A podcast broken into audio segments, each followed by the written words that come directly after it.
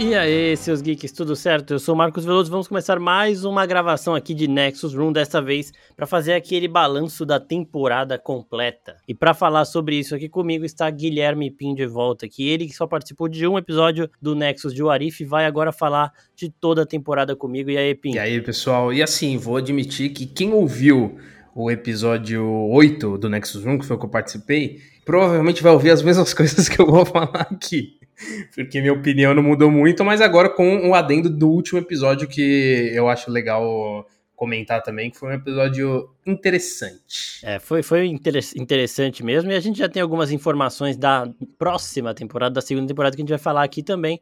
Só que já para começar uhum. esse episódio aqui na lata, eu quero saber de você, Pim, seu top 3 de episódios aí da primeira temporada de Orif. Cara, eu vou começar, obviamente, de trás para frente para dar um suspense em relação ao primeiro Boa. episódio, mas eu vou colocar o oitavo e o nono como um episódio só, porque eu acho que eles são. Eles só funcionam juntos, assim. Uh, acredito eu, ali de um, um começo, meio e fim concreto, os dois últimos episódios eles se conversam muito bem, então eu coloquei em terceiro o oitavo e o nono como se fosse um só.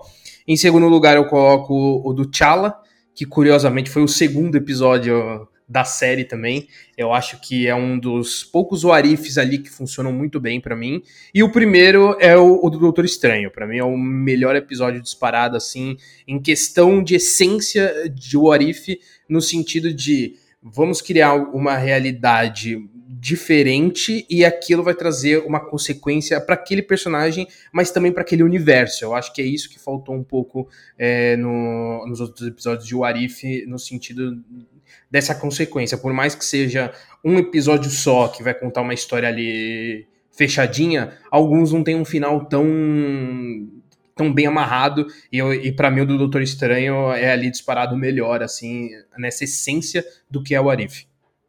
É, eu vou nessa com você também. Os meus quatro primeiros episódios são os mesmos que os seus, mas a ordem mudou um pouquinho, porque eu deixei o do T'Challa em primeiro, porque para mim é surreal. Uhum. é, mas falando de episódio por episódio, começando do primeiro da Capitã Carter, eu acho que a gente foi vendo uma, uma escalonada aí nesse sentido de realidades alternativas, né? Porque o primeiro episódio, Sim. ele muda o momento do, do soro, quem toma o soro é a Sharon, é a Peg ao invés do Steve, só que depois acontece praticamente as mesmas coisas que aconteceu com o. Steve, só que com a PEG no lugar É, isso, isso me incomodou tem... um pouco em, em, alguns episódios, no sentido de pegar exatamente os mesmos acontecimentos do que a gente viu no filme, mas só mudar alguns detalhes. Eu, o primeiro episódio é um, é, um, é um bom exemplo disso, porque a única coisa que muda de fato é o Capitão América não ser mais o Steve né, não ser mais um homem e não ser mais americano, e sim britânico. E de resto, é, é tudo praticamente igual. Beleza, tem a, a diferença em que o, o Steve ele usa a armadura lá do, do Homem de Ferro, mas ainda assim é só um, um, um diferente no meio, porque no final são as mesmas consequências. Então, assim, no fim acaba sendo a mesma coisa com essa diferenciação. E aí eles reforçaram isso no, no último episódio, na cena do navio, que simula exatamente a cena de, de abertura do Capitão América 2, o, o Soldado Invernal. O que, de certa forma, não faz um sentido porque você tem uma mudança de um. Você tem a criação de um novo símbolo, no sentido de que é, com o Capitão América, os Estados Unidos viram uma potência porque você tem um super soldado. E aí, quando você tem um soldado britânico sendo um, um super soldado, isso devia transformar a humanidade de certa forma, porque você muda uma potência. Não é mais os Estados Unidos, agora é a Inglaterra. E assim, a Inglaterra sendo uma potência é uma cabeça diferente da potência americana. Então eu acho que faltou um pouco esse, esses detalhes ali deles pensar. É tudo bem que eles não têm um puta tempo para trabalhar isso, mas um, um detalhe ou outro já faria uma diferença. E eles não aproveitaram isso porque eles quiseram seguir numa linha mais mais garantida. Então, assim, ah, vamos só adaptar o que as pessoas conhecem e mudar uma coisinha ou outra só para mostrar que é diferente. Mas a gente sabe que se fosse um Arif de verdade, não seria exatamente igual, porque um detalhe muda absolutamente tudo. Então eu acho que isso que faltou um pouquinho no não só no primeiro episódio, mas acho que a série como um todo. É, isso que você colocou também desse último episódio que mostra a sequência dessa capitã é muito é, é interessante porque é exatamente isso. Mostra que tudo que aconteceu até ali, inclusive o uhum. Vingadores uhum. e tudo mais, foi exatamente igual, né? Então, ela acaba ali lutando com o Batroc igualzinho o Capitão América e mostra que não mudou nada. Só que aí, depois a gente tem mais pra frente o episódio do Doutor Estranho, que é a mesma coisa. É um acontecimento que muda, só que essa mudança desencadeia muitas outras mudanças. Exato. Que é a parada de, no acidente dele, ele não estava sozinho, ele estava com a menina que é interpretada pela Rachel McAdams lá. Uhum. E aí, quem morre é ela e tudo mais, então isso daí, tipo, não foi, ah, beleza, ela morreu, então, não. Aí começa a mudar tudo, e aí ele não entra pra Vingadores, ele não vira Mago Supremo, ele vira uma outra coisa, pô, aí já são duas visões diferentes para um Arif, e ainda tem isso que você falou, né, que a Capitã Carter, ela não é americana, então não faria muito sentido ela virar esse símbolo, e uhum. ali o Steve Rogers, ele era todo esse símbolo. Aí, depois passamos pro episódio 2, que é o do T'Challa, e esse sim, mostra uma grande mudança. Quando o Yondo vai pra Terra, ele ao invés de pegar o Peter Quill, ele pega o T'Challa, né? E aí tem a piada lá de pro cara todos os terráqueos são iguais, porque ele falou: ah, vamos pegar um humano aí que é o filho do Ego, e aí eles foram no lugar onde tem a maior é, marcação lá de, de energia tal, que é uhum. é Wakanda, faz sentido, e puxaram o T'Challa lá, e aí sim, a gente vê que o T'Challa é muito mais do que o Capitão América, por isso que eu gosto, né? Ele é muito mais do que o super soldado, né? Que os poderes do super soldado do Pantera Negra, porque ele, ele é um rei, ele é muito carismático, ele inspira lealdade e ele tem o poder uhum. da palavra também, né? Então, Exatamente. Isso faz uma mudança absurda na galáxia, então por isso que esse episódio até ficou no meu top 1 aí, porque eu achei foda ver o Thanos tendo desistido da, da ideia dele, ver o colecionador, o que ele se tornou sem o Thanos estar lá para ameaçar ele, né? Então, uhum. isso eu achei muito foda. E eu, eu, acho que tem um ponto importante nesse episódio em relação à, à diplomacia do, do, do T'Challa, que eu ouvi um, um podcast grandinho aí, chamado Nerdcast, sobre o Arif, e um, um dos convidados lá, ele meio que criticou, entre aspas, essa questão da diplomacia do, do T'Challa, dele ter uma lábia muito forte. Só que aí eu discordo um pouco do, do que o convidado lá falou, justamente pelo fato do T'Challa crescer desde a infância, ele é criado para ser um rei. Então, ele, ele tem esse ensinamento, ele tem essa diplomacia desde criança. É um pouco do que do que tratam em, em The Crown, por, por mais que eu não tenha visto The Crown,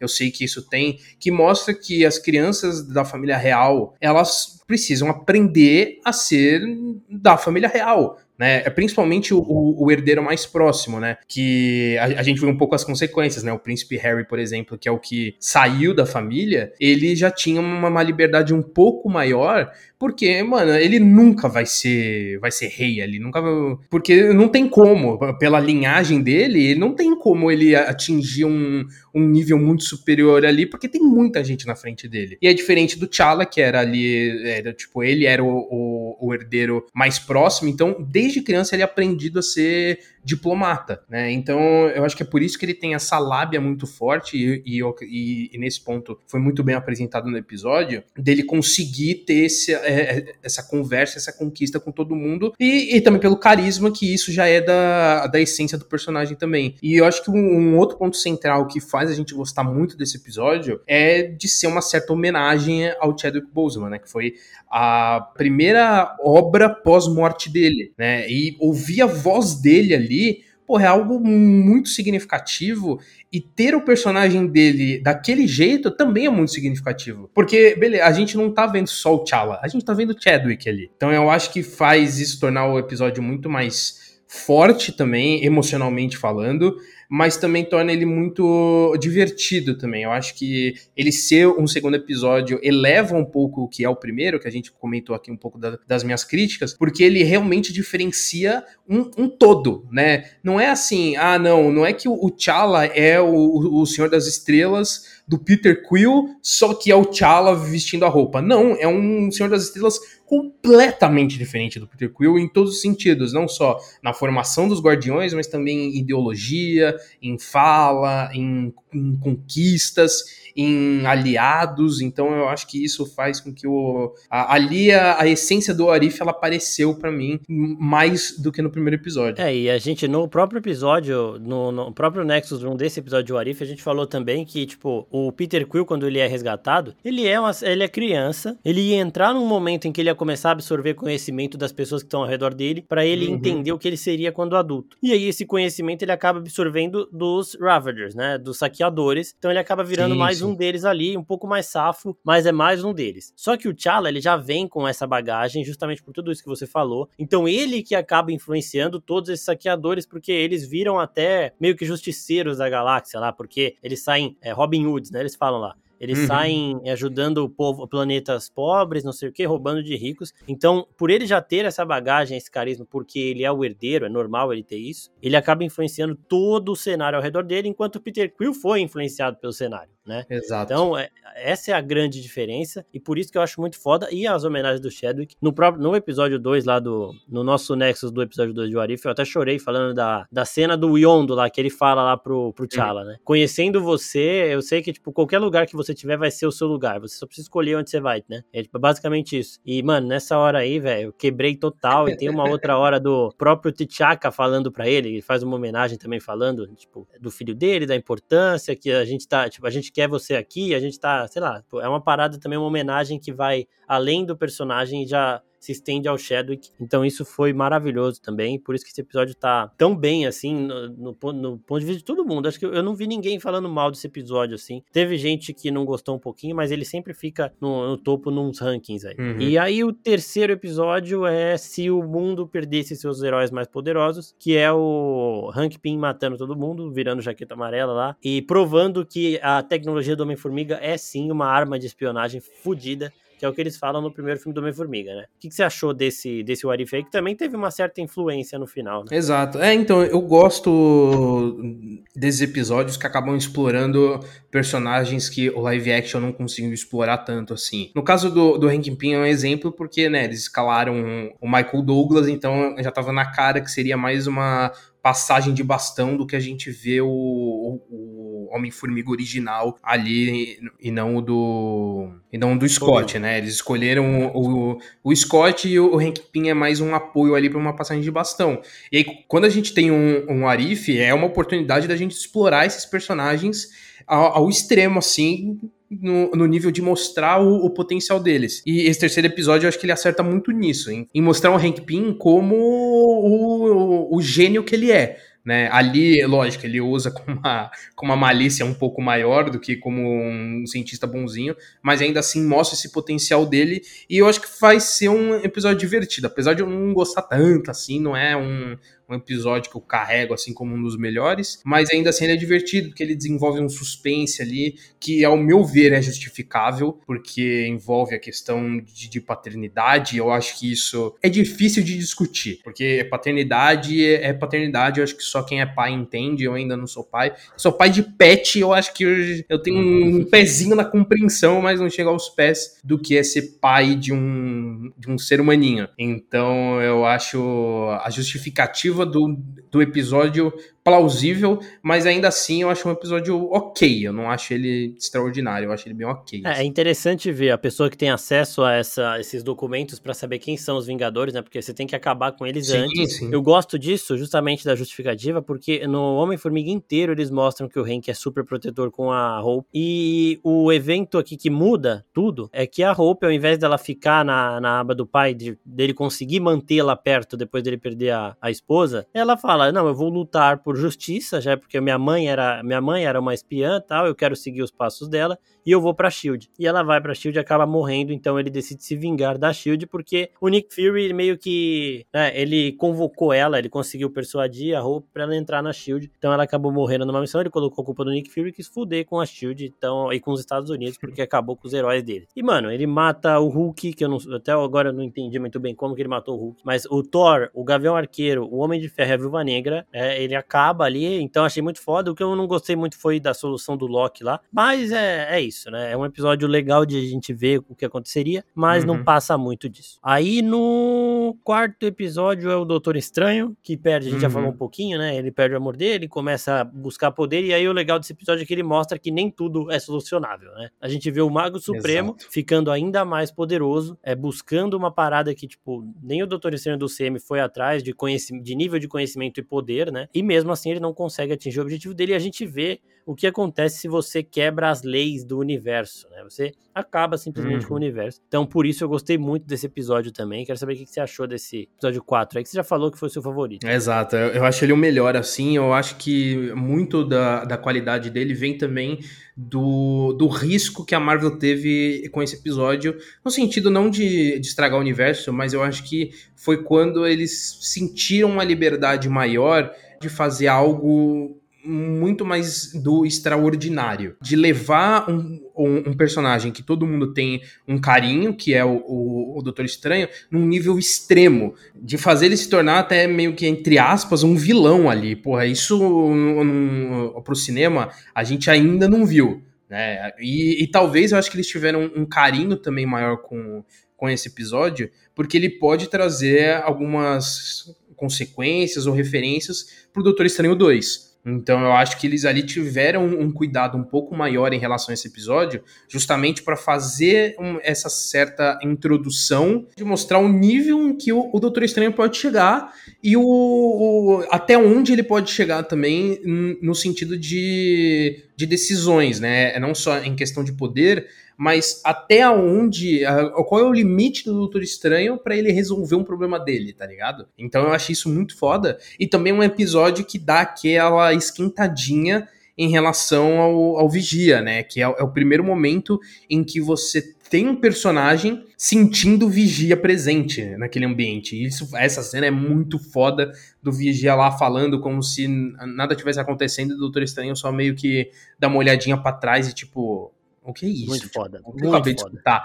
Mano, essa, é, isso foi do caralho mesmo, assim. Então, acho que é um. Não é uma puta história original, mas ainda assim, eu acho que dentro do que ela se propõe, ela, ela, ela cumpre muito bem o, o objetivo dela. E aí, aquele momento também que o Doutor Estranho, de último, a última cartada dele é pedir ajuda ao Vigia, eu achei do caralho. Porque ele fala, mano, também, por favor, me ajuda. E ele fala, não posso, não tenho o que fazer, eu te avisei, eu tentei te mandar vários avisos, então essa primeira participação do Vigia também é um ponto positivo para esse episódio. E aí o próximo episódio seguinte, aí o quinto, é Marvel Zombies, onde eles encerram. Eu senti um encerramento no estilo Madrugada dos Mortos, porque quando eles estão chegando em Wakanda, achando, putz, vamos chegar num local seguro, né? Que a galera chegando na ilha. E aí você chega em Wakanda e tá o Thanos zumbi com a manopla e provavelmente toda Wakanda também zumbi, então não vai ter nada de seguro lá. E também tem referência aos quadrinhos que é o T'Challa servindo de, de alimento lá pro, pros zumbis. Os caras vão tirando uhum. um pedaço dele, bizarro, grotesco. E, sei lá, é uma história muito popular de Warif dos quadrinhos mesmo.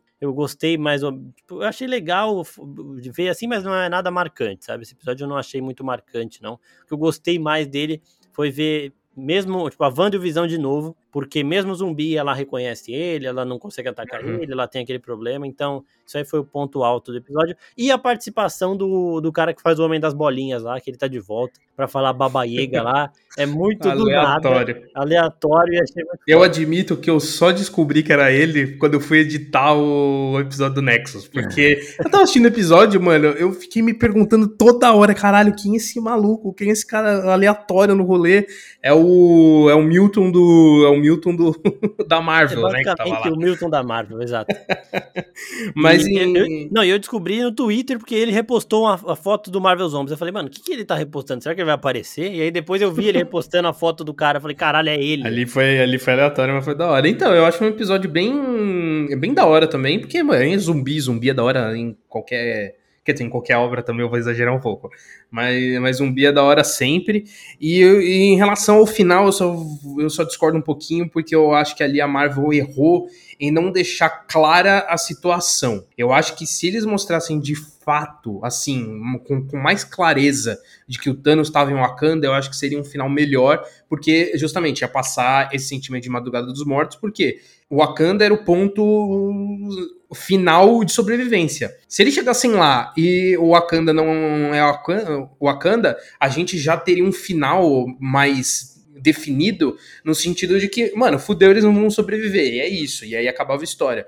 Só que no momento em que você faz ali um plano meio fechado, mostrando o Thanos, e não dando uma certeza de que ele estava dentro do domo ou fora do domo, me deixou um pouco com um final muito aberto, porque alguns vão falar, não, ele tá dentro, e alguns vão falar, não, ele tá fora, e meio que não tem definido se um tá certo ou errado, porque você pode pegar uma, umas referências ali de ambientação que parece dentro, só que se falarem que é fora, eu vou acreditar também, porque não ficou claro. Então eu acho que só faltou uma clareza maior em relação a esse final do episódio para eu gostar mais. Eu acho que esse finalzinho ali só mostrou, tá, beleza, no zumbi, mas e aí, ele tá dentro, ele tá fora, tipo, acabou o Wakanda, o Wakanda tá viva. Então acho que eles deixaram muito mais aberto do que eu, eu gostaria. Se eles tiver, porque assim, se eles só mostrassem que o Thanos estava dentro, ainda assim seria um final aberto, só que seria um aberto mais contido, né? Então eu acho que foi só nesse ponto que eu, eu não gostei muito do final do episódio. É, a cidade ali no fundo parece o Wakanda, mas realmente não dá para ter certeza Não dá pra é, ter certeza, então, exato. Então tem isso. E aí depois do Marvel Zombies, né, que é o quinto episódio, nós temos o episódio do Killmonger, que para mim esse é o mais esquecível. Eu até tive que consultar aqui para ver qual que era. Que é o Killmonger, que basicamente é, e se a gente tivesse a ideia do Killmonger desde o começo do CM, né? Porque eu acho que o episódio é isso. Ele mostra o que a Marvel faria se o universo compartilhado tivesse sido pensado desde o começo. Porque se o Killmonger é um cara tão calculista, pick blinder lá, frio, frio e calculista, né? o cara quer ter poder para armar os pretos ao redor do mundo lá, para vingar e tudo mais, e quer entrar em Wakanda para isso e se tornar o rei. É lógico que ele iria, antes de tentar invadir Wakanda, procurar a pessoa mais inteligente e poderosa fora de Wakanda, que era o Tony Stark. Então é basicamente, e se o Killmonger existisse desde o primeiro filme do, do CM, e aí a gente vê, tipo, a gente começa achando, ah, aqui ele vai ser bonzinho e tal. Então, essa virada eu gostei, né? De mostrar que ele continua sendo. Porque ali não teve nada que, tipo, motivasse ele a mudar, uhum. ser bonzinho. É, no final de Pantera Negra, realmente, ele tem uma conversa com o T'Challa que ali, aparentemente, os dois eles entram meio que num consenso. Tipo, tá bom, o T'Challa fala, eu vou abrir o Wakanda, que é o que você quer, faz sentido, mas eu não vou ser tão radical do jeito que você quer. Então é o meio termo. Agora, antes disso, ele não teria motivo nenhum para não buscar o sonho dele. Então tem uma virada também justificável mas é aquele episódio, mais um episódio que apresenta um personagem pro final, né? E acho que é só isso também. Uhum. E pra variar, o Tony Stark morreu, né? Aqui nesse momento ele já tinha morrido quatro vezes, se você contar que ele virou zumbi, depois o zumbi dele morreu. Então, mano, os caras mataram o Tony Stark a rodo aqui e eu quero saber o que você achou desse episódio. Eu, eu concordo com você, mano. Pra mim é o episódio mais esquecível ali. E eu, eu só acho que eles erram também um pouco a mão no, na essência do Killmonger. Porque o que eles fazem no Pantera é no sentido de que você tem um antagonista com o T'Challa e não um vilão de fato. Aqui nesse episódio eu já acho que eles acabam colocando um pezinho na, na vilania no sentido do que o Monger ser um, um, tanto filha da puta. Eu não acho que no, no Pantera ele é tão filha da puta assim. Ele tem uma ideologia dele que, de certa forma, ele não tá errado, só que ele toma atitudes que fazem ele ser visto como errado. Mas é muito é muito do que você acredita, né? Como indivíduo. Porque, então, é, é meio Xavier e Magneto, Magneto ali. No, no sentido de que o Magneto ele tem um pensamento pra raça dos mutantes, que é um pensamento igual ao do Xavier, porém os dois tomam atitudes diferentes. E aí vai da sua ideologia como indivíduo de né, ir para um lado de um ou para o lado de outro, ou, ou tentar um equilíbrio ali. E eu acho que eles fazem isso ainda até um pouco melhor no Pantera Negra, porque eles não, ao meu ver, eles não fazem o Killmonger um vilão vilão, apenas um, um, um, antagonista, como eu comentei. Só que aqui no episódio eu acho que eles perdem um pouquinho a mão de fazer ele ali ser, como eu falei, um filho da puta. Eu não sei se, até que ponto o, o Killmonger que a gente conheceu no Pantera Negra mataria o Tony Stark naquele nível. Ah, é, sei lá, eu, eu, tenho minhas dúvidas. Obviamente é, é, difícil saber, é um grande esse, Sim. só que esse esse que a Marvel pensou, ao meu ver, não combina muito com o personagem, mas É, mas de certa forma é um episódio bem blá blá blá pra mim ali. É, eu, acho, eu acho que nesse, nesse sentido de matar, ele mataria sim, até porque em Pantera Negra ele apresenta aquelas marcas no corpo que é, são as mortes. Ele fala que teve que matar até irmãos, ele fala, né? Eu tive que matar todo tipo de pessoa para alcançar meu objetivo, então eu acho que o Tony Stark não seria diferente nesse sentido. E ele também tem uma frase de efeito, né? Porque a frase final dele em Pantera Negra é muito marcante. Essa, essa, essa né? frase do, do episódio é foda mesmo. E a frase dele pro Tony Stark também, porque o Tony Stark vira para ele quando é traído e fala: Nossa, eu achei que a gente tava junto nessa, que éramos dois órfãos tentando mudar o mundo. E ele fala: A diferença minha para você é que você não sabe qual é a diferença minha para você. Então, é uma frase também do caralho, muito foda, e é o ponto alto para mim desse episódio. Aí depois nós temos o Parte Thor, que eu tinha falado no podcast que eu gostei, porque eu falei: Ah, é um episódio que não, não se leva a sério, ele só mostra uma realidade alternativa e não se conversa com os outros, e nada tava se conversando, e nada tava tão. Né? Só que esse aqui ele realmente abraçava esse negócio de não vou me levar a sério e só vou mostrar uma festinha. Só que aí no próximo episódio eles mostram que tudo se conversa e aí eu, eu achei o sexto uma bosta. Nesse sentido de, já que tudo se conversa, esse episódio do Thor aqui não tinha nem que existir. O, o sétimo, né? Eu gosto dele isolado, só que como parte da temporada eu não gosto. E eu quero saber de você, o que, que você achou aí? Você já fez uma cara aqui que já mostra. É...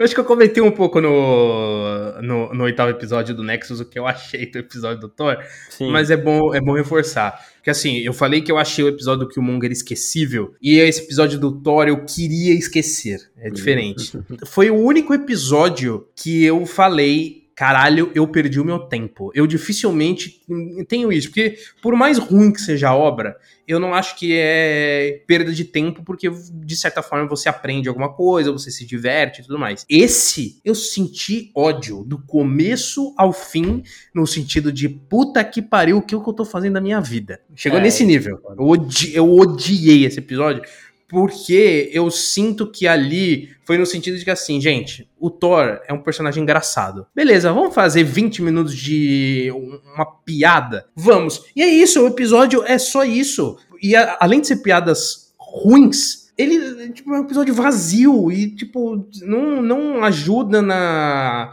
a, na construção do Thor, não ajuda na construção de universo, não ajuda nos outros personagens. Então, assim, é, um, é, um, é uma grande piadola para no final servir, servir como servir como um, uma costura para os próximos episódios. E o episódio do Thor ele acaba piorando porque nos outros episódios mostra que o Thor é igual aos outros Thors, é igual o, o, o Thor do CM, é a mesma porra. Inclusive, o Thor do Semer é mais forte que o Paritor. Então aí vamos, vamos. Eu vou. Eu quero ver a carteirinha do Vigia. Porque que porra é essa vigia, caralho? Você tá olhando. Você tá olhando. Você tem uma visão muito fechada. É. Porque, caralho, não chamar o Thor do CM, que, que quase matou o Thor numa machadada. Quase matou Thanos. o Thor, não. Quase matou o Thanos numa machadada. para pegar esse Thor que inclusive vai fazer uma festa, vai fazer festa em Las Vegas, é. porra, é muito fácil, né? Que, porra, até eu faço festa em Las Vegas, caralho. É, realmente. Porra, eu, eu, queria, eu queria a festa com, sei lá, com acordando tigre no, no apartamento, tá ligado? Nem isso teve. Sim. Pô, eu, não, então, sei lá, achei meio. Eu primeiro achei a festa meia boca, já fui em festa muito, muito, muito melhor. E ó que eu nem sou festeiro, eu nem sou tão festeiro assim. Mas eu já fui em festa melhor do que essa do Thor. Tudo bem que envolve zoologia, e quando envolve zoologia, significa que a festa é um pouco acima do nível, né? Se a gente viu a, da, a Darcy lá ficando com o Howard o pato, que, o que foi muito curioso, inclusive. Sim. Mas eu acho que nesse sentido a festa ela foi bem. O Thor, assiste Projeto X. Vou recomendar pro Projeto X, assistir essa festa. É, eu também. Só assistir essa festa, vai aprender um pouquinho. Só, só um pouquinho de como faz. E nem, nem tão Las Vegas, hein? Imagina se o Projeto X estivesse em Las Vegas. É. Então, sei lá, eu acho que deu pra secar o meu ódio aqui um pouquinho. Eu parecia o Vitor falando do episódio 9 de Star Wars, mas eu acho assim, que esse Thor é o mais idiota possível, porque ele confia em todo mundo, porque o Loki não teve na infância dele para deixar ele meio cabreirinho, né, um pouco, né, porque o Loki pregava peça nele desde criança. Então é o o Thor mais idiota de todos. E ele tava. É, mas, mas, assim, assim, ele confia em todo mundo, só não confia no pai dele, né? Porque é. ele só sai pra festa quando o pai dorme. Então, é, assim, confia, mas não confia naquelas. Confia naquelas. E eu acho que ele tava no grupo para chamar a atenção do Ultron, né? Porque ele fala, ah, eu sou expert em chamar a atenção indesejada. E aí, como o Vigia tinha planejado tudo, eu acho que ele precisava desse chamariz. E aí o Thor acaba é, invocando um raio para festejar no momento que eles tinham que ficar escondidos. E aí o Ultron vê e chega lá na treta. Então eu acho que a, a serventia dele não foi pelo poder, foi pela idiotice mesmo. Porque tinha que ter um cara poderoso suficiente para chamar a atenção. É. E, e, ele, ele tinha o poder para chamar a atenção e ele chama. E aí depois a gente, aí no final desse episódio já vem o Ultron que também não faz sentido nenhum. Não faz Porque assim, esse Ultron que ataca ele é o, é o mesmo, tipo, ah, o Ultron tá dominando várias realidades, então ele tá mandando os robôs dele para várias realidades. E aí, mano, você olha e fala, what the fuck, velho? Porque, tipo, não teve serventia nenhuma. O Vigia depois tira ele dessa realidade. Exato. Esses Ultrons que estão aqui não mudam nada. Então, tipo, mostrar o Ultron ali só foi, ó, a grande ameaça tá chegando para juntar os universos. E pronto, acabou. Aí você fala, ah, não, mas esse era o Thor do universo do Ultron. Não era, porque mostra o Thor do universo do Ultron sendo morto junto com o Homem de Ferro, que morre morre mais uma vez. Então esse episódio 7 ele mostra tudo e sei lá, velho, mostrarem o Ultron nesse momento eu achei ridículo porque depois você vê que não tem sentido nenhum. Um episódio legal. Depois você vê que não tem não, nada. Não, não precisava nada. nem mostrar o e Ultron, aí... tá ligado? Mostra o... os minions do Ultron, que é o que aparece no episódio no episódio 9, inclusive, né? Que mostra que o, o Thor ele tava lá no, no em, em, Las Vegas lutando contra Minion. Então, porra, no episódio do Thor, Sim. mostra Minion, caralho. E, e, e é engraçado, porque é, assim, véio, não é. Ah, não, é porque eles não tinham escrito o roteiro ainda, blá blá. Tinha sim.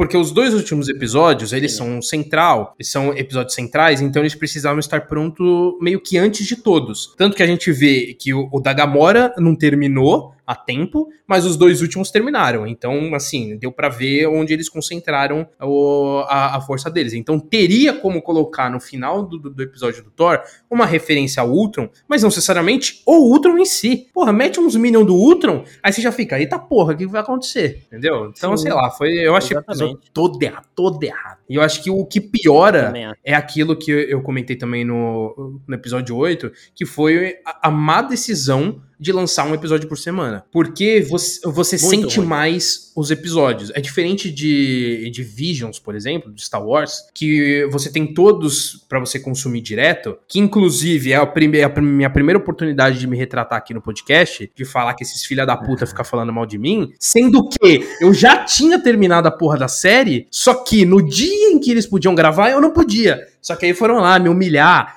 me difamar no episódio. Então, assim, estou me retratando aqui. Bim não é fã de Star Wars. Ah, tomando cu. Assistir Star Wars antes dessa galera nascer aí. E aí fica falando bosta de mim, tomando cu. Mas enfim. Ai, me, me exaltei aqui. Ouçam os episódios de Star Wars pra ver se vocês veem o Pim por lá, porque ele raramente meu, aparece. Não participei de nenhum, meu.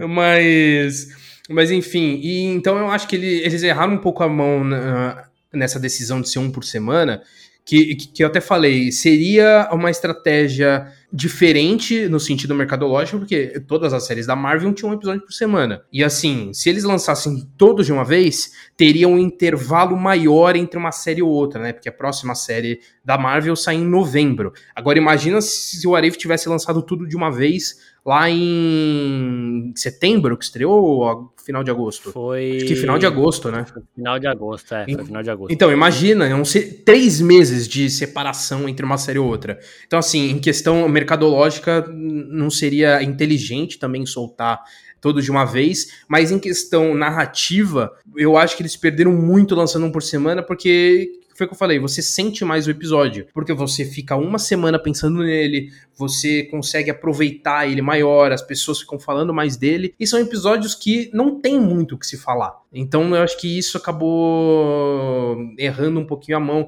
e eu acho que se tivesse lançado todos de uma vez, esses episódios ruins aqui que a gente tá falando, a gente ia sentir menos ele, eles. Talvez eu, eu, eu não ia gostar do Thor ali de qualquer jeito, mas eu talvez não eu ia não gostar menos, é, entendeu? Entendi. Eu ia odiar menos, eu acho que essa é a, é a, frase correta. Porque ele só ia ser mais um dentro de nove. Então ia passar, putz, não gostei desse episódio, vamos pro próximo? Vamos. E aí passou, que foi a mesma coisa que aconteceu em Star Wars Visions. Tem episódios em níveis diferentes. Só que assim, ah, assisti um episódio ruim de Visions, porra, vou, pro, vou pular pro próximo. E o, aí o próximo é bom pra caralho, eu esqueço o anterior. E então... assim também, né? O negócio de um episódio por semana principal é de você discutir o episódio. E como esses episódios não se conversam, sim, sim. não tinha o que discutir, tá ligado?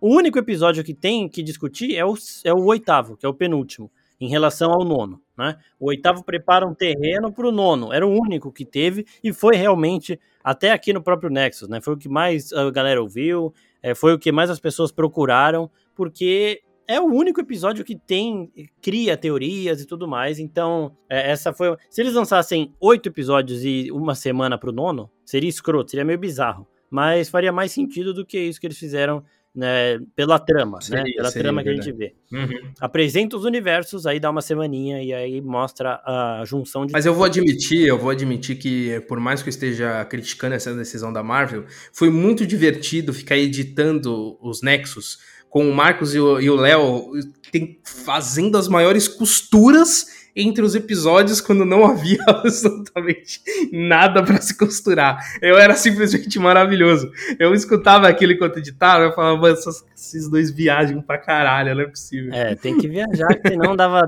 Era bem divertido, era bem divertido, é. eu admito, eu admito, era bem divertido. A gente teve que sambar ali, velho.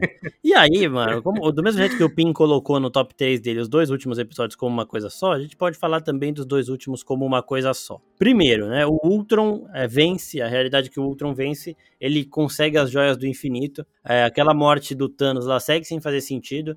As pessoas que falam que faz sentido porque o Ultron é super inteligente, rápido, não sabem o quão resistente é a pele do Thanos e o quão rápido é o Thanos também, que certamente pararia aquele ataque com uma das cinco joias que ele estava usando. Então isso daí a gente até fala, ah, beleza, porque a série tem que correr. Uma outra coisa que eu vi muita gente falando é em relação as joias do infinito funcionarem fora da realidade delas e aí o produtor da série falou que o, o Ultron tava usando. E ele deu uma puta de uma desculpa escrota. O Ultron é do mesmo universo dessas joias. Então ele que tava usando, então elas funcionam. Puta, nada a ver.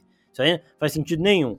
Só que em uma conversa com o Léo, o Léo tinha falado, né, que no último Guerras Secretas, o multiverso acabou. E aí um novo multiverso foi criado e esse novo multiverso ele não tem as regras tão bem fundamentadas, né? Então pode também ter isso em relação às joias funcionarem, elas não funcionam totalmente, né? Mas elas funcionam, até porque a gente viu Joia do Tempo contra Joia do Tempo, isso eu achei da hora. Eu gosto de ver uma. Um, um, eu queria. Eu sempre achei o Ultron mal aproveitado. Então eu gostei de ver um novo Ultron. E uma outra coisa que eu gostei também, é, já falando dos dois episódios como uma coisa só, foi das, das funções no episódio final. É o mesmo negócio da Liga da Justiça, que o filme do, do Joss Whedon é uma bosta, porque o Superman chega e resolve, mas no Snyder Cut ele consegue dar um pouco mais de utilidade para os outros heróis. Então o Flash tem que correr uhum. na, velocidade da. tem que fazer voltar o tempo lá, o Cyborg tem que se conectar com a caixa materna, cara. Então cada um tem uma coisa para fazer, não é só a força. E aqui também. O Doutor Estranho do episódio, do episódio 4, ele é a força. Ele é o cara que vai segurar o Ultron mano a mano. E ele realmente é né? Porque o Doutor Estranho segura uhum. o Thanos, esse Doutor Estranho que é mais forte até segura esse Ultron, que é um ser cósmico também mais elevado por conta da, de tudo que ele tem. É, o Thor tava lá para chamar a atenção, pra ser idiota. O T'Challa tava lá porque ele é o mão leve, ele consegue pegar a joia. Uhum. A Gamora tava lá porque ela ia tentar quebrar a joia. O Killmonger tava lá pra atrair todo mundo. A Natasha chega lá porque ela tava com o Arminzola lá. E a Capitã Carter, ela é a, ela é a soldada que une o grupo e tudo mais, que é, faz a galera querer lutar. Então, ela é a pessoa que tem que juntar todo mundo. Então eu gostei de ver é, essa, essa equipe se formando, gostei de ver o nível de ameaça, gostei de ver esse Ultron, achei do caralho ele, o design dele e tudo mais. Uhum. E gostei de ver também os outros episódios, os dois, o Marvel Zombies e o Se Todos os Vingadores Morressem, tendo uma certa importância nesse episódio também, que mostra que todos os episódios têm ali o seu espacinho. Não, eu concordo plenamente. Foram dois episódios muito divertidos de se assistir. Eu acho que até por, por isso mesmo, de você finalmente ter uma recompensa. Eu acho que é isso que o Arif erra também, de não ficar colocando nos outros episódios pelo menos alguma dica de que eles vão se conversar no final que é o, uma coisa que eu falei também no, no episódio 8, no sentido de que o universo dos filmes live action pensou isso muito bem. Então, assim, por mais que você. Beleza, você não tem uma, uma referência grandiosa em cada filme, mas são detalhes que fazem lá na frente tudo se costurar muito bem. Então, assim, é um personagem aparecendo num primeiro filme, é uma dica aparecendo no segundo filme, é um outro personagem aparecendo no terceiro filme, e quando você chega lá nos Vingadores, a conexão ela faz muito sentido. E você entende o, o porquê daquilo ter se conectado. Em um Arif, eles não fizeram isso muito bem, na minha visão. Tipo, eles foram fazendo episódios muito isolados para no final a gente juntar e, e, aí eu acho que a gente sente um pouco, porque para mim os dois últimos são muito divertidos, no sentido de finalmente justificar os episódios que a gente viu anteriormente. Tipo, por que, que a gente viu o Capitão Carter? Ah, é para ela aparecer aqui no final. Por que, que a gente viu o T'Challa? Ah, é pra ele aparecer aqui no final e fazer tal coisa. Então eu acho que eles erraram um pouco a mão lá atrás, o que fez o público também sentir isso. Porque, beleza, assistimos o primeiro episódio, pô, episódio divertido, legal. Assistimos o segundo episódio, pô, divertido, legal. Tinha um terceiro episódio, divertido, legal, mas aonde vai isso? E aí foi decaindo Sim. também, a galera começou a parar de acompanhar semanalmente, eu senti isso muito na, na rede social, de não ver a galera comentando, simplesmente. Então, e aí chega nos dois últimos, eu acho que vem uma recompensa, por isso que são episódios que agradam mais, além deles serem muito divertidos, ter cenas de ação incríveis, assim, que dificilmente a gente vê no live action, tirando Guerra Infinita e Ultimato, mas ainda assim acabam sendo episódios muito, muito legais de se assistir e foi episódios ali para dar uma. Um, foi ali um certo pedido de desculpa pra viúva também, né? Foi. Porque, porra, a, a, série inteira, na real, né? Porque toda vez que aparece a viúva, a viúva é um nível acima de todo mundo. Assim. De todo mundo. Ela é, ela é foda. Eu acho que foi também uma oportunidade da Marvel fazer um pedido de desculpa em relação a, a personagem que não foi tão bem aproveitada nos filmes e que também não teve um filme solo muito bom, igual a gente comentou aqui no, no podcast também. Então eu acho que em um, o Arif foi uma homenagem muito mais significativa para Natasha, principalmente esse final. O final do, do último episódio é, é, profundo nesse sentido ali, né? De você de você ver que um, um, mundo sem a Natasha não é um mundo protegido. E aí eles, puta, eles trouxerem isso, eles trazerem isso no último episódio foi muito foda mesmo. Então, foi uma conclusão bem legal de se assistir, apesar do conjunto da obra não me agradar tanto quanto eu queria que agradasse mas ainda assim foram dois episódios fantásticos de, de se assistir. É, eu concordo com você porque, assim, a, principalmente nesse sentido da Natasha, né? Porque ela, é, ela mostrou que, mano, se tiver que atacar, tem os Vingadores um pouco mais poderosos, tem o Thor e tudo mais. Se tiver que defender, uhum. se tiver que se esconder, ela é a foda. Até por isso, eu falei isso aqui também no, no Nexus desse episódio específico, do episódio 8. Quando o Capitão América precisa fugir, ele vai atrás da viúva, porque é ela que sabe fazer essas coisas, que sabe se esconder e continuar atacando sem aparecer, né? Então, é, esse episódio aí, eu acho que para mim também essa é a versão mais badass que eu já vi da Viúva Negra. Achei do caralho essa daí dessa é realidade é que não tinha mais ninguém. Achei muito foda, muito foda. E aí depois, no restante do episódio, já falei aqui o que eu achei também, mas eu quero saber de você o que, que você achou do momento de o Vigia falar. Vamos te colocar numa realidade que não tem, que perdeu a sua Natasha. O que, que você. Você teve um pinguinho de esperança ou um pinguinho de medo dela voltar pro CM? O que, que, que, que rolou? Sempre medo. Não, eu, eu, escutando vocês também enquanto eu editava, eu falo, caralho, vocês viajam demais, eu gosto disso. Eu, eu, falo que eu me divirto editando vocês por causa dessas loucuras que vocês soltam. Porque, mano, eu acho, eu acho muito, mas muito difícil voltarem com a Natasha agora. Se, se forem voltar, vai ser por uma justificativa lá na frente. Eu acho que, eu, inclusive, eu acho que se voltassem com a Natasha no Arif, seria muito pior do que se voltassem com ela em uma oportunidade futura. Porque eu acho que é diminuir ainda mais a personagem no sentido de. Ah, não, tá, beleza, a galera quer que ela volte, vamos fazer ela voltar num, numa, num arife aleatório aqui. E até porque também tem a questão de que é, a versão animação live action não ia se conversar, até porque dificilmente eles iam fazer uma realidade do UCM em animação, porque eles querem diferenciar isso. O universo da animação é um, o universo live action é outro. Apesar de que existem essas teorias de que é, talvez Marvel Zombies ganhe alguma coisa, ou a, a, a Captain Carter entre no, no universo do CM, mesmo assim eu acho que eles vão criar algum jeito de diferenciar. Eu, se eles trouxerem a Capitã Carter pro live action, vão criar uma desculpa de que a Capitã Carter que foi pro live action não é a mesma de Warif. Até porque eu, eu acho que eles querem fazer essa diferenciação de fato, para também não confundir a cabeça do público de, de ser tudo no mesmo pacote, mas tudo ser muito diferente um, um do outro. Eu, eu, acho que isso vai confundir mais no sentido de que, ah, não, é o que acontece na animação vai refletir no, no filme vida real. Putz, eu acho isso muito complexo para a cabeça de um público que só assiste, tá ligado?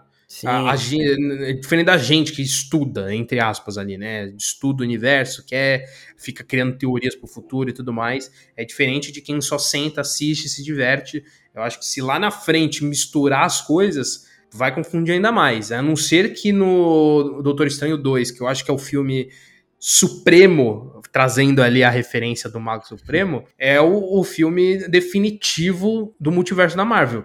Porque é uma coisa que também a gente vem comentando. A Marvel ainda não mostrou como ela vai trabalhar esse multiverso. Porque até a, a própria abertura do multiverso ainda não ficou claro pra gente. E a gente já viu, sei lá, duas referências em, em série de abertura de, de multiverso.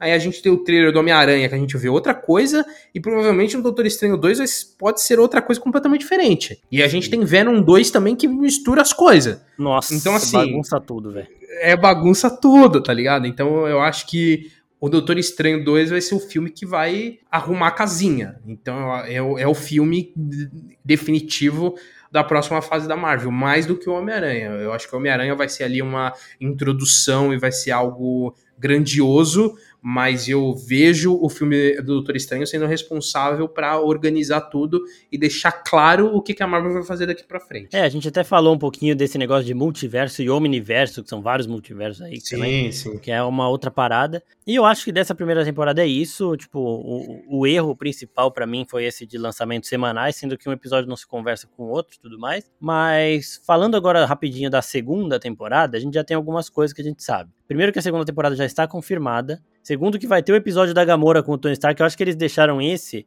Eu não sei se é porque ele não ficou pronto ou se é porque ele seria o que a, pessoa, a galera queria mais ver. Porque eles mataram o Tony Stark a roda e aqui o Tony Stark tá vivo. É, a Gamora destruiu, derrotou o Thanos e os caras falam, mano, a forma que ela derrota o Thanos é um bagulho surreal. E aí é uma outra coisa que, tipo, deixa a galera curiosa. Então vai ter esse episódio. Terão episódio dos filmes Viúva Negra, Eternos e Shang-Chi são é, os três filmes que foram lançados aí junto, um pouquinho antes, próximo de Warif da primeira temporada e não são citados aqui, vão ser citados na segunda temporada. Também serão nove episódios e vai ser uma parada mais o Arif mesmo de e se, sem essa conversa de ai, ah, tem que juntar tudo no final porque senão o multiverso vai acabar, vai ser derrotado. Então não vai ter essa grande ameaça. Vai ser só, eu acho que vai ser mais focado em personagens. Então, ah, e se o Shang-Chi é, tivesse acompanhado o, o pai dele o tempo todo, desde o começo? E aí vai mostrar isso. E aí vai mostrar é, esse tipo de coisa, cada episódio mostrando uma história, sem que elas se conversem no final e contando mais realidades alternativas dos próprios personagens, só pra viajar mesmo, sabe? Que é o que eu acho que a série deveria ter feito desde o começo. Aqui eles têm essa parada de ter que explicar um pouquinho do multiverso e tudo mais, mas eu acho que quando ela vai quando ela se propor a só mostrar outras coisas que poderiam ter acontecido com os personagens, eu já acho mais legal. Então eu já tô um pouco mais animado. Todos os roteiros estão prontos. É, os episódios eu acho que estão quase finalizados também. E já tem mais temporadas confirmadas. E uma outra coisa que a gente sabe também é que vai ter a Capitã Carter. O produtor da, de Warif, ele falou que uma coisa que ele quer, um personagem que ele quer usar em todas as temporadas de Warif é a Capitã Carter. Então enquanto tiver o Warif, eu acho que vai ter Capitã Carter. É uma outra parada que a gente já sabe. E de resto, acho que é isso. Não tem data, deve chegar em 2022, mas sem uma data confirmada. Abriu um espacinho para o multiverso, mas eu acho que Homem-Aranha realmente vai explicar tudo e Doutor Estranho vai encerrar tudo, sabe? Vai fechar. Uhum. Eu acho que esse multiverso que a gente viu aqui é só um, uma pitadinha a mais que não vai nem fazer tanta diferença pro final, porque nem todo mundo vai assistir essa animação. Exato. Eu acho que acaba também sendo uma introdução um pouco mais completa do Vigia, né? Porque eu acho que o, o Vigia é um conceito muito foda. Muito foda. Mas que se ele fosse introduzido de uma vez assim no, no live action, eu acho que seria muito confuso, porque ele é um personagem muito complexo, assim, no sentido do trabalho dele ali. Eu acho que o Arif deu essa oportunidade de ter uma introdução um pouco mais desenvolvida ali do de quem é o vigia, o que ele faz, qual que é o, a ideologia dele, né? Se ele quebrar a ideologia dele, o que que acontece, qual que é o poder dele. Então acho que o Arif serviu muito bem para fazer isso, para quando ele for introduzido num live action, aí sim já ter uma, um background já um pouco mais, mais bem construído. Lógico que no live action vão ter que explicar pra, de novo como se ninguém tivesse assistido o Arif, normal. Mas aí eu acho que a explicação pode ser um pouco mais objetiva do que ter uma, um filme do Vigia, entendeu? Sim, sim. Não... Mas, e a única coisa que eu peço pra Marvel, por favor, tragam o Jeffrey Wright pra ser o Vigia no live action, porque que voz desse homem, que voz. Mano, era isso que eu ia falar. A voz, mano, ele falando é, follow me and ponder the question. Puta que pariu, isso é maravilhoso, velho. Só arrepia tudo, é do caralho. Então eu acho que a gente pode encerrar esse episódio falando assim, esse, fazendo esse apelo pra Marvel, tragam o Jeffrey Wright de volta para fazer o Vigia. Jeffrey Wright que será o comissário Gordon em The Batman, então também acho que vai ser fudido, porque além de vai ter uma voz mano. imponente pra caralho, ele é um puta de um ator.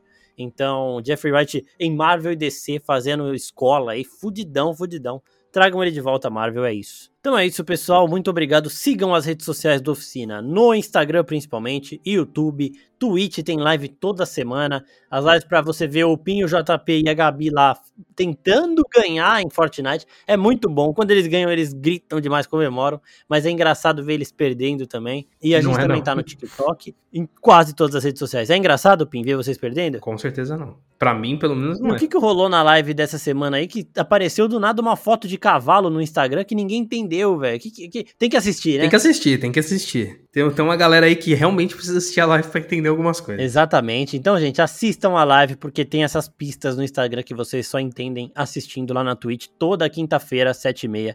É isso, pessoal. Muito obrigado e até a próxima. Tchau, tchau. Tchau, tchau. Valeu.